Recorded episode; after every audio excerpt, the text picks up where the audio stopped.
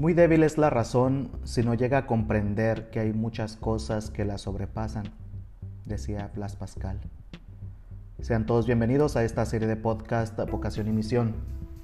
Soy el Padre Luis Maldonado y en esta eh, serie de podcast que eh, he titulado así, Vocación y Misión, donde reflexionamos acerca de anécdotas, relatos y reflexiones sobre la vocación, pues el día de hoy quiero compartirles eh, una historia.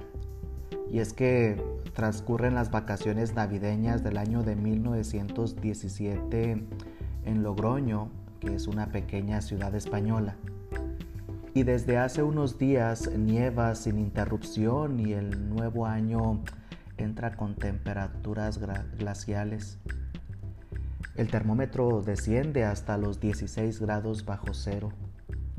Una de las mañanas un chico de 15 años sale a la calle, se llama José María Escribá. Contempla el espectáculo de la ciudad nevada. El amanecer ha sido blanco y transparente. Cuando pasa por delante del colegio de los maristas, se encuentra con algo que le llama poderosamente su atención y, que obviamente eh, va a cambiar toda su existencia. Las huellas en la nieve eran de unos pies descalzos. Se para a examinarlas con curiosidad y observa que aquel rastro corresponde a la pisada desnuda de un fraile carmelita muy popular en la zona, el padre José Miguel. Se encuentra enseguida sumergido en una profunda remoción interior en su alma irrumpe con fuerza una idea. Es que hay en el mundo personas como aquel hombre que hacen grandes sacrificios por Dios y por los demás. ¿Y yo?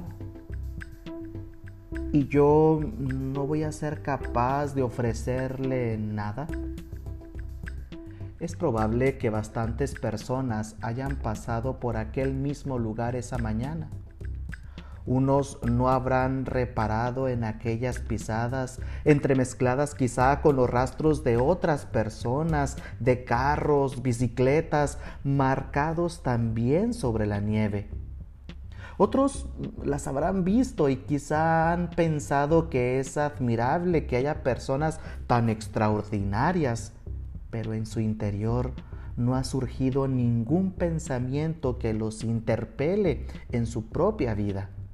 En cambio, a ese adolescente le hacen ver que Dios le pide que se complique la vida, que se comprometa en una gran tarea en el servicio a los demás.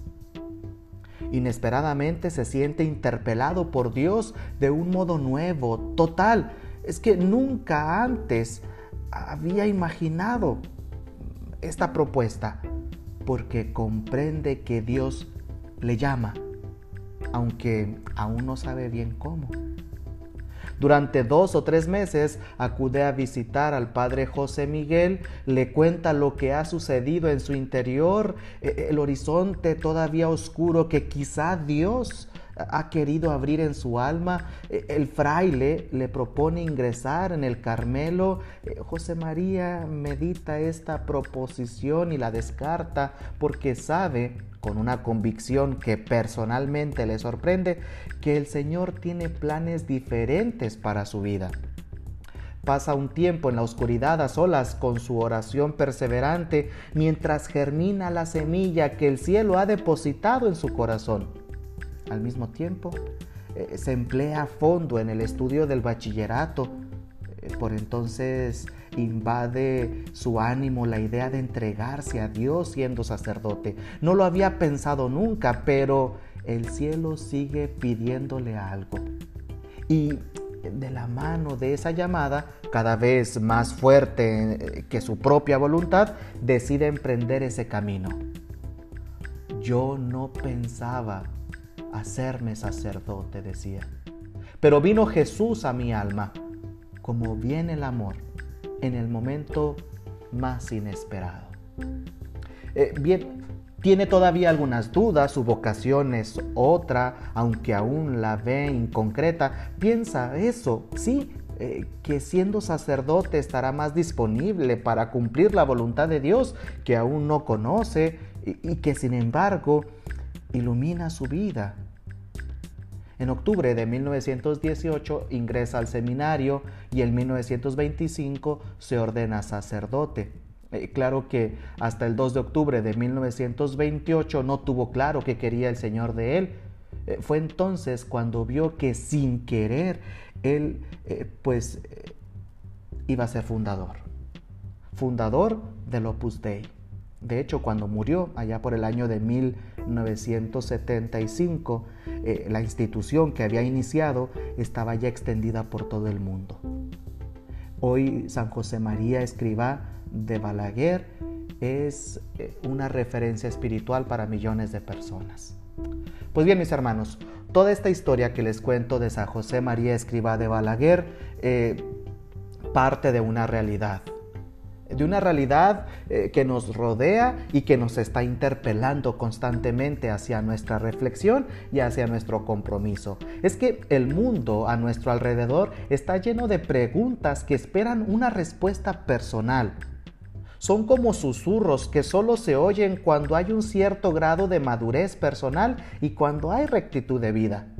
Es que el que vive acaparado, seducido por sus propios intereses, no suele percibir esas preguntas ni esas llamadas. Y si no se perciben las preguntas, eh, pues es muy difícil encontrar respuestas que den un sentido claro a la vida. Ciertamente es imprescindible esa actitud de escucha, un cierto silencio interior que permita oír bien, pero sobre todo hacen falta respuestas personales y respuestas generosas. Si uno no se pregunta para qué está en este mundo, qué es lo que le de verdad vale la pena para él, nunca llegará a percibir ni a formular una respuesta clara. Por eso, en este sentido, son importantes las preguntas. Pero después de las preguntas, lo fundamental es la respuesta. ¿Qué quiere Dios de mí? Si uno no se hace estas preguntas, nunca va a encontrar respuestas.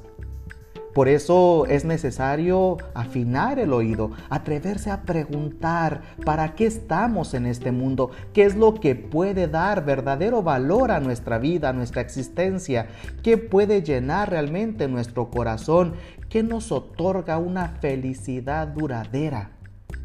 La respuesta es, mis hermanos, la generosidad tuya y mía. Es que la generosidad se puede comprobar observando la relación entre el modo en que se le pide algo y cómo responden a esa petición. Cuando aquel muchacho de 15 años ve esas huellas en la nieve, eh, que quizá mucha gente los había, había visto esas huellas, él se siente llamado por Dios a una mayor entrega. Ante una pequeña insinuación de Dios hay una respuesta generosa por eso el individualismo y el egoísmo son efectivamente grandes impedimentos para seguir al Señor. No se puede percibir el, eh, eh, el querer de Dios porque estamos ensimismados. Muchas personas ya en el ocaso de sus días hacen un balance y se preguntan qué se debe, eh, a qué se debe el resultado pues que han tenido hasta ese momento. Eh, por qué esas ruinas, por qué esos naufragios en sus proyectos, se preguntan sobre el asombro de la razón eh, que, le, pues, que traen tanto caos a veces interior. Eh, bueno, es cierto. Quizá porque han confundido el amor y el egoísmo. Pues bien, todo nuestro entorno lanza llamadas continuas para despertar nuestra sensibilidad hacia las necesidades de los demás. Hay personas que se acostumbran a hacer oídos sordos a esas llamadas, pero hay otros eh, que les dan entrada y empiezan a reflexionar sobre ellas. Son personas que tienen ojos para descubrir los sufrimientos, para descubrir las necesidades de los demás. Piensan poco en su propia satisfacción y curiosamente son quienes eh, logran alcanzar mayores eh, cotas de satisfacción, de felicidad. Es que se saben ellos, se saben eh, como personas de escucha, están atentos y procuran colmar con la riqueza de su corazón las carencias de quienes los rodean. Y quizá parece que ellos, que, que ellos tienen esa actitud innata. Pero sabes una cosa, se debe más a la educación recibida más que eso, se debe al esfuerzo y a la entrega personal a lo largo de su vida. Eh, hoy en muchos lugares del mundo a las instituciones que acogen a la gente más desamparada eh, se les designa con el nombre eh, así, ¿verdad? hombres de, de, ayuda, asistencialistas. está bien, pero, pero Dios no solamente quiere eso de nosotros. La comunidad se extiende rápidamente. Y hoy, y con esto termino, y hoy esta institución, eh, nuestra iglesia, cuenta con religiosas, con religiosos, con laicos que sirven en, en casas, colegios, hospitales, tantos lugares. Y Dios, a ti, ¿qué te pide? Hoy hay religiosas eh, que están entregando su vida, religiosos y muchos laicos. ¿Y tú? Que Dios nos conceda muchas y santas vocaciones que puedan responder a las llamadas que Dios hace en medio de las grandes dificultades propias de nuestro mundo actual. Soy el Padre Luis Maldonado. Gracias por escuchar esta serie de podcast Vocación y Misión. Hasta la próxima.